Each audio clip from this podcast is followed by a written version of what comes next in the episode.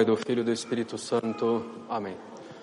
Ave Maria, cheia de graça, o Senhor é convosco, bendita sois vós entre as mulheres, bendito é o fruto do vosso ventre, Jesus.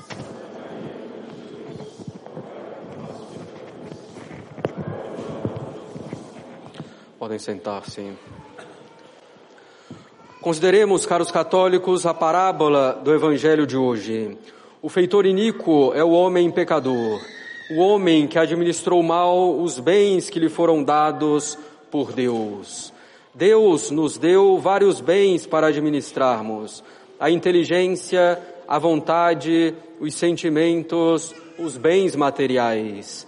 O administrador iníquo é, portanto, o homem que usa mal sua inteligência aderindo ao erro. É o homem que usa mal sua vontade dirigindo-a ao que é contrário à vontade de Deus.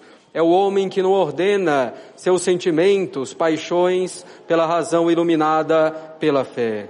Trata-se do homem que usa mal o seu corpo, por exemplo, pelos pecados de impureza, pecados que fazem dele como um animal irracional. Trata-se do homem que usa mal os bens materiais que possui. O homem pecador é um administrador infiel dos bens que lhe foram dados por Deus pois o pecador usa os bens dados por Deus não para a maior glória da Santíssima Trindade, para a salvação da própria alma e para a salvação do próximo, mas ele os utiliza para satisfazer seus próprios desejos desordenados, contrários ao desejo perfeito do seu Senhor, que é Deus.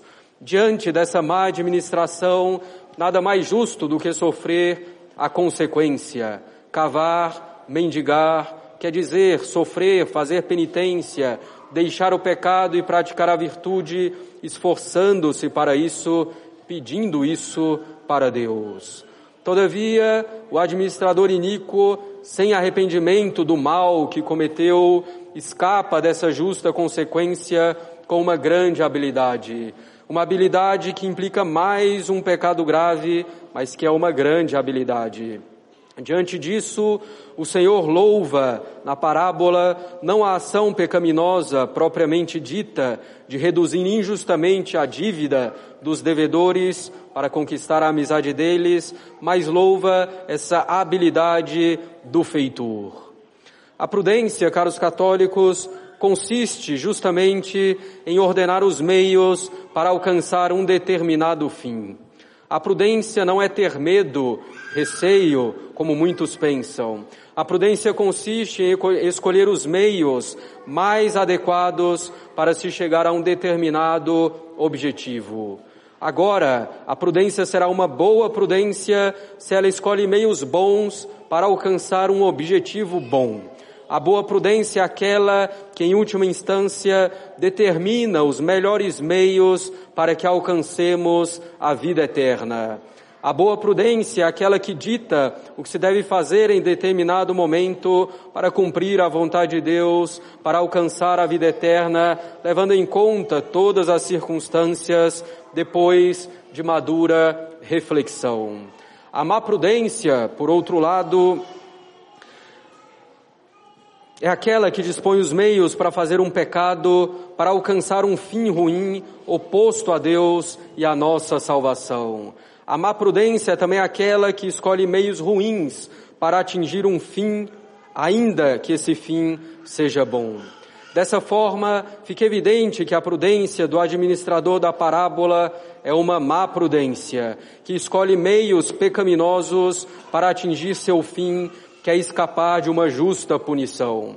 Dessa forma, o homem rico elogia não a ação que foi desonesta, mas a capacidade, a indústria do feitor infiel em dispor os meios para atingir seu fim. E ele o faz para que tenhamos a mesma habilidade, mas em vista de fazer o bem com meios bons. Da mesma forma, poderíamos admirar a habilidade de um assaltante de banco em conseguir roubar milhões de reais sem que ninguém perceba, sem que um alarme sequer dispare. Embora devamos, evidentemente, condenar com veemência a ação do roubo. Nós devemos imitar esse administrador iníquo, mas com uma boa prudência, uma prudência que escolhe os meios mais adequados para chegarmos ao céu.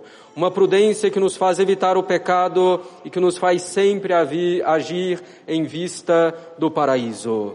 Que fique então claro que o Senhor, que na parábola é Deus, não faz o elogio do pecado ou da iniquidade, mas ele elogia a inteligência, a habilidade, a indústria do administrador em dispor os meios para atingir seu fim. Ele elogia o, o feitor infiel para nos mover a agir com muita prudência, mas para o bem, mais uma vez, escolhendo meios bons, meios lícitos, a fim de praticarmos bem nossos deveres de Estado e sempre tendo como objetivo último a vida eterna. Para tanto, caros católicos, para ter essa boa prudência, devemos conhecer melhor o que é a virtude da prudência e os vícios opostos a ela. A virtude da prudência é a virtude que, apoiada sobre a fé, inclina nossa inteligência em toda e qualquer circunstância a escolher os meios melhores, ou ao menos aptos, para atingirmos nossos objetivos, sempre tendo em vista o céu, a vida eterna. Dessa forma, a verdadeira prudência sobrenatural nunca escolhe meios que nos impeçam de chegar ao céu ou que ofendam a Deus. A verdadeira prudência nos faz buscar, sob a luz da fé, os melhores meios para nos santificarmos conforme o nosso estado de vida. A virtude da prudência é indispensável para o exercício das outras virtudes, para o exercício da justiça, da temperança, da fortaleza, pois porque a prudência que indica a melhor maneira de exercer essas virtudes. É a prudência que dirige todas as outras virtudes a fim de que se evitem os pecados por defeito ou por excesso. Sem a prudência, como saber, por exemplo, se é melhor calar ou reagir diante de uma adversidade. A prudência é necessária para conciliar virtudes que parecem contrárias, como a justiça e a misericórdia, a mansidão e a força, a penitência e o cuidado legítimo com a saúde, o recolhimento e o zelo apostólico. É a prudência que nos indicará a maneira correta de proceder para conciliar essas virtudes sem que elas se destruam mutuamente. A prudência é também indispensável para evitar o pecado, pois para evitar o pecado é preciso conhecer as causas e as ocasiões do pecado e escolher bem os remédios. E isso faz a prudência com a experiência do passado próprio e alheio e a partir do estado atual da alma, a prudência vê o que é ou será para nós uma ocasião de pecado e sugere assim os melhores meios para que se evite a ocasião de pecado, o melhor meio para vencer as tentações, os remédios necessários. Sem essa prudência, quantos pecados são cometidos?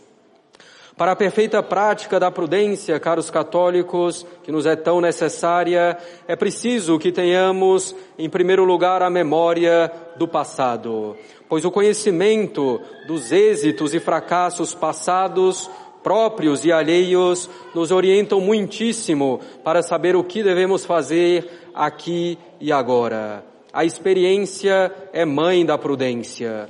Por isso, as pessoas mais jovens não são, em geral, prudentes por falta de experiência.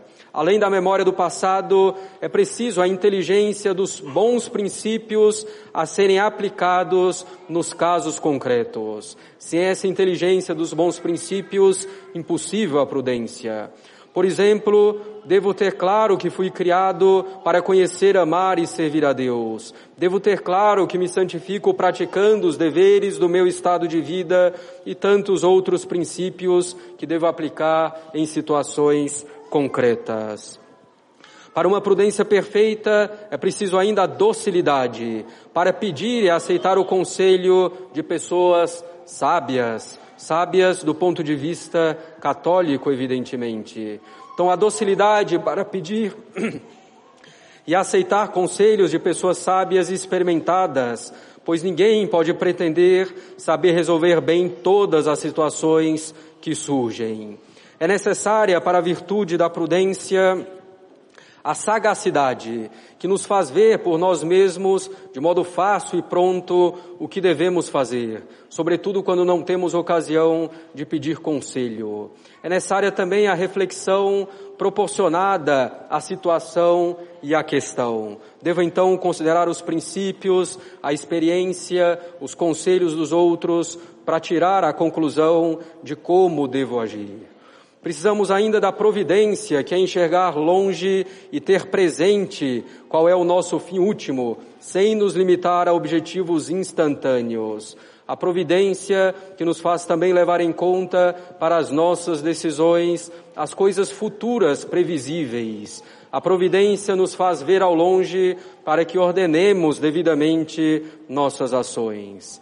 É necessária ainda para a prudência a circunspecção que é atenta consideração das circunstâncias para julgar se é conveniente ou não realizar tal ato aqui e agora.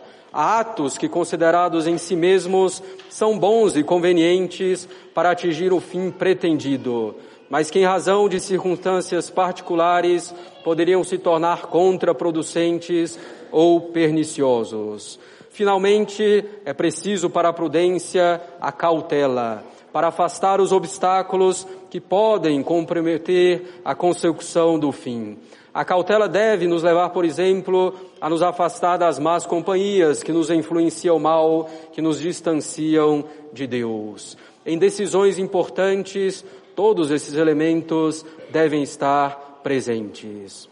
Como vimos, a prudência consiste em refletir sobre quais são os meios aptos para se atingir um objetivo bom em escolher os meios mais aptos e finalmente decidir colocar em prática esses meios. Três etapas para a prudência: pensar bem, decidir bem e executar bem o decidido.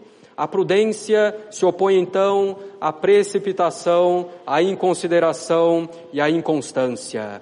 A precipitação que nos leva a não refletir devidamente e sem a devida reflexão tomaremos uma decisão errada do que é bom ou do que é ruim. Uma decisão apressada e levados não pela razão, mas pelas paixões, pelos nossos caprichos.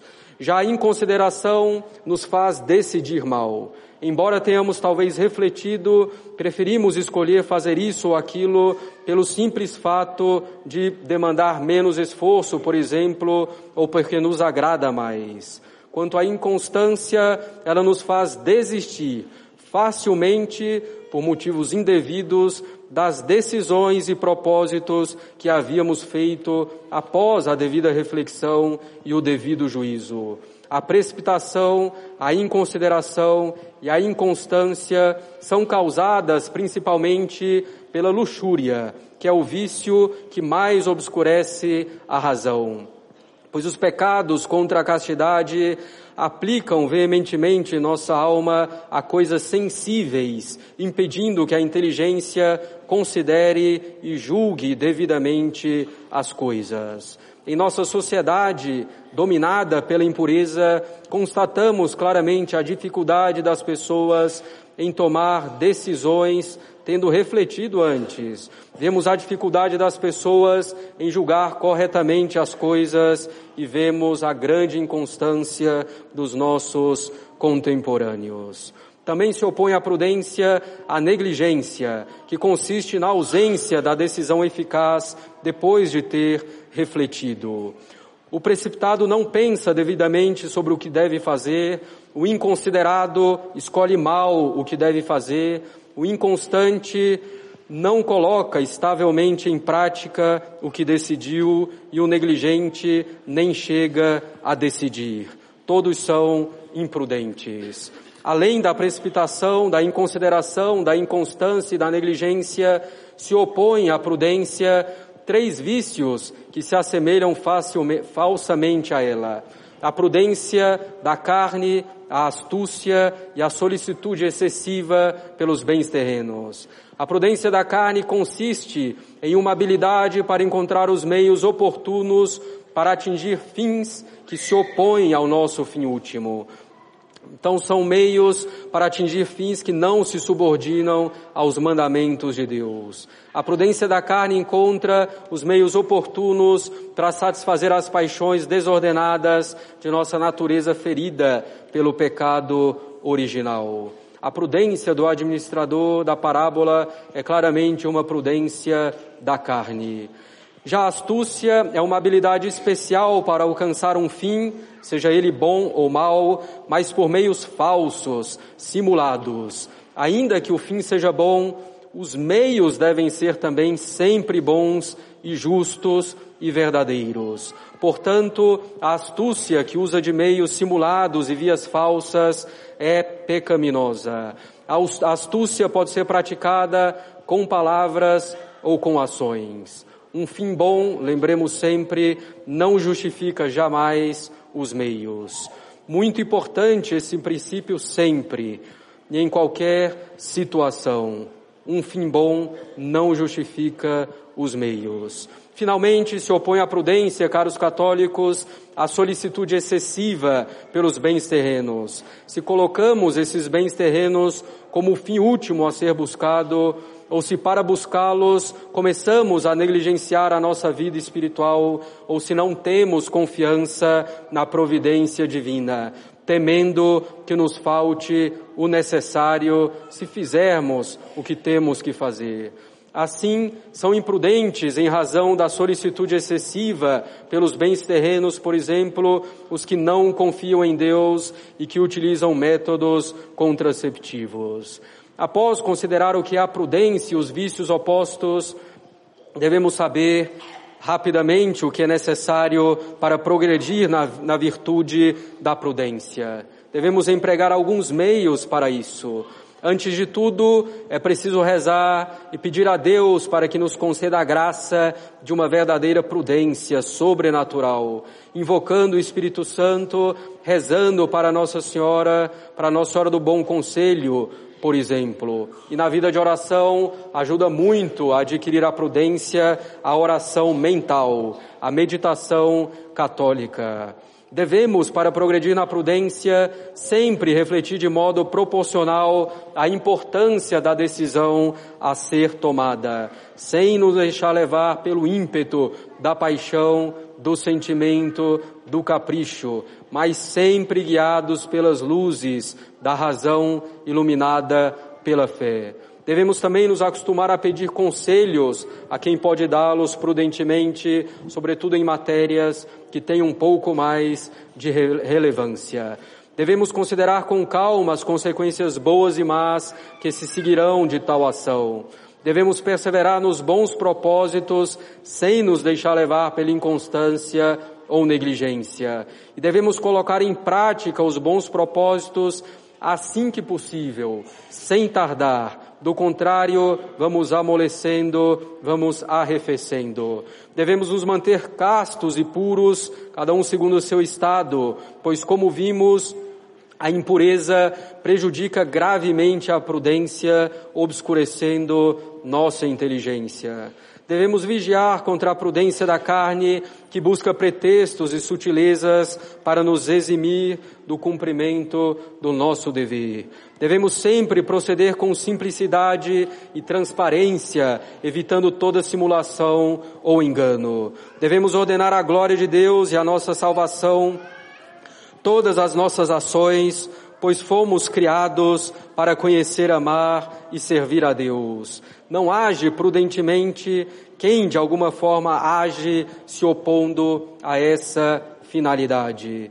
Devemos procurar também imprimir em nossa alma uma máxima que nos recordará sempre o agir, a agir tendo em vista esse fim último. Por exemplo, de que adianta o homem ganhar o mundo inteiro se vier a perder a sua alma.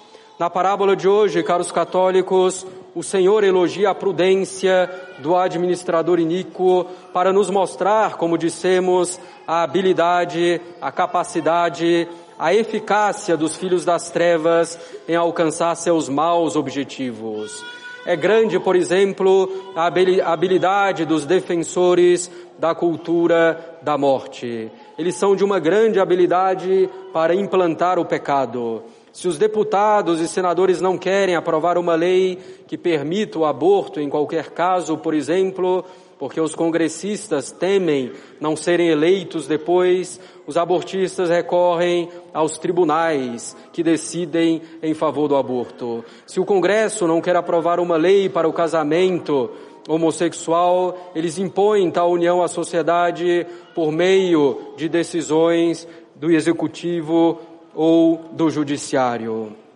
Os filhos das trevas são muito hábeis na prudência da carne para buscar aquilo que ofende a Deus e que prejudica a sociedade, a fim de satisfazerem as paixões, a fim de implementarem uma ideologia diabólica.